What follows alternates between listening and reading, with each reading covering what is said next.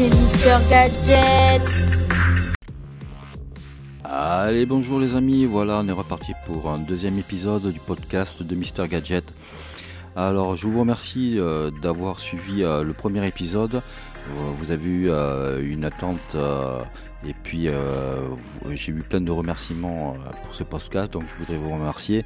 Un petit coucou à, nos amis américains qui m'ont qui m'ont suivi.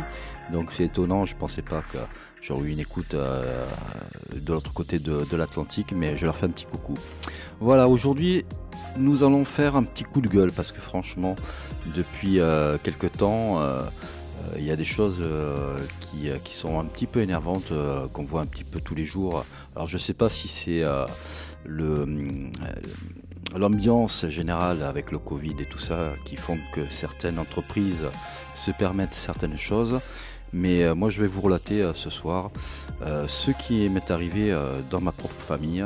Lors d'un décès euh, le décès de, mon père et euh, ce que l'entreprise SFR, bien connue euh, des, Français, s'est permis de faire à ma mère pour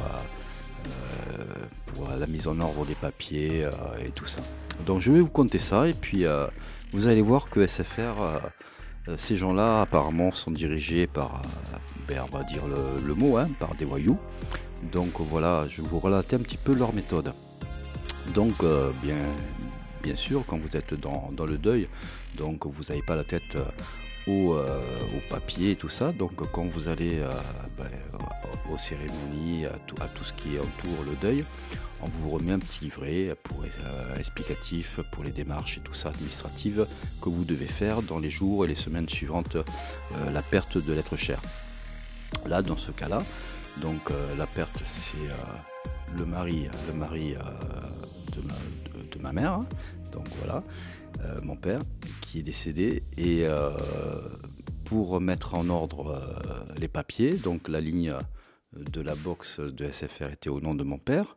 Donc euh, ma mère, euh, elle voit sur le livret, elle lit et, elle voit qu'il faut mettre euh, à son nom la ligne. Donc elle fait les papiers, elle envoie l'acte de décès, tout ce qu'il faut. Et puis en retour, SFR s'est permis de clôturer avec des frais la ligne, la ligne de la box et du portable.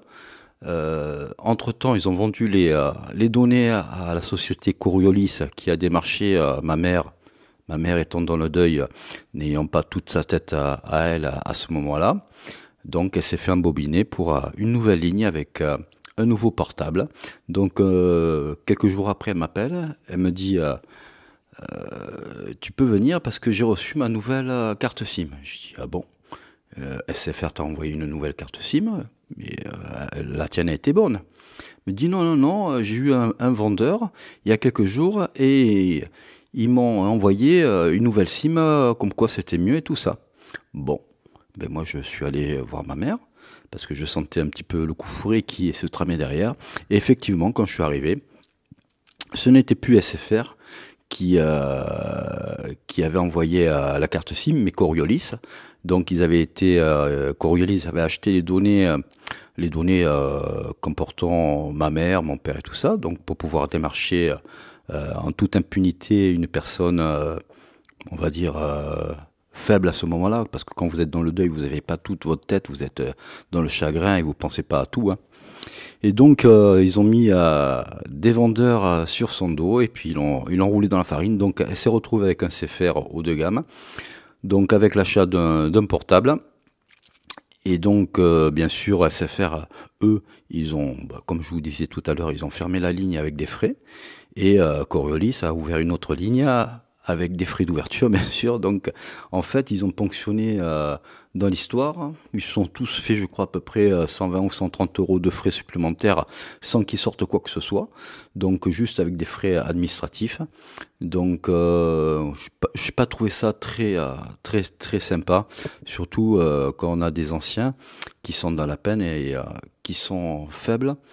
Euh, je trouve que c'est des méthodes de, voyous de faire comme ça, c'est-à-dire euh, on vend les données, on ferme, on ne veut pas s'embêter à faire la paperasse administrative simplement. Il y a juste un clic à faire sur l'ordinateur, c'est tout, pour changer, pour changer le nom. Et non, on préfère embobiner les gens et puis on se dit tiens la personne elle a 75-80 ans, on va l'embobiner et puis on va pouvoir y tirer de l'argent euh, simplement. Donc voilà mon coup de gueule que je voulais faire contre SFR qui, euh, qui a des méthodes de voyous et donc je trouve pas je trouve ça pas trop pas trop normal. Donc euh, je sais pas ce que vous en pensez vous, mais moi je trouvais ça un petit peu dégueulasse. Donc euh, voilà, mon coup de gueule pour ce soir est terminé. J'espère que vous aurez apprécié cette petite émission. Elle est assez courte parce que voilà, je voulais pas m'étendre non plus sur ce problème-là, juste faire une information comme quoi euh, voilà, SFR euh, n'est pas très sympathique avec euh, les personnes d'un certain âge.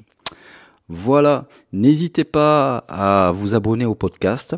J'ai aussi une chaîne sur YouTube qui s'appelle Mister Gadget, donc n'hésitez pas à venir y faire un tour et voir les vidéos que j'ai que je fais sur euh, la tech, euh, sur les produits euh, qu'on utilise un petit peu tous les jours. Donc venez me voir, ça sera sympa, vous passerez un bon moment. Et puis pour ma part, je vous dis ciao ciao et puis à bientôt. Et faites attention à vous. Allez, ciao